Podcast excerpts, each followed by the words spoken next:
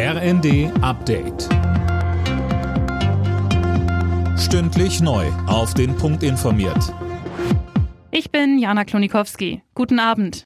Ein tolles Turnier gespielt, den großen Triumph aber knapp verpasst. Die deutschen Fußballerinnen haben bei der EM im Finale nach Verlängerung gegen die Engländerinnen verloren. Im Londoner Wembley Stadion stand es am Ende 1 zu 2. Bundestrainerin Martina Voss-Tecklenburg sagte im ersten. Wir waren nah dran, vor allen Dingen äh, nach dem 1-1 und wir wollten auch aufs 2-1 spielen und ich glaube, das äh, zweite Tor ist dann schon noch mega unglücklich. Aber am Ende muss man sagen, Tore entscheiden die Spiele. Das hat England mit einem Tor mehr gemacht und deshalb natürlich auch Gratulation. Auch England hat ein herausragendes Turnier gespielt, im eigenen Land hier dem Druck standgehalten, sich ein bisschen tragen lassen und deshalb sind sie Europameister geworden. Wie soll der Energiebedarf gedeckt werden, wenn russisches Gas ausfällt? Darüber wird in der Politik aktuell heftig diskutiert.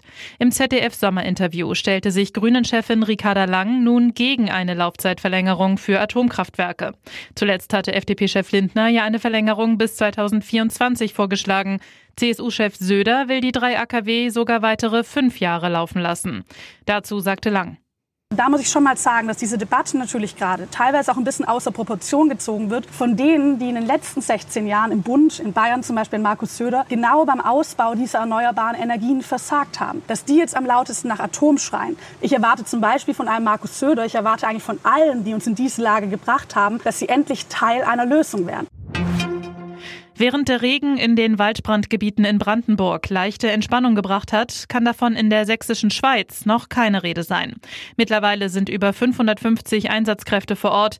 Die finden immer wieder neue Glutnester und offene Feuer. In der ersten Runde des DFB-Pokals ist Erstligist Hertha BSC ausgeschieden. Die Berliner verloren gegen Zweitliga-Aufsteiger Eintracht Braunschweig mit 5 zu 6 im Elfmeterschießen. Vorjahresfinalist Freiburg setzte sich erst in der Verlängerung mit 2 zu 1 gegen Kaiserslautern durch. Alle Nachrichten auf rnd.de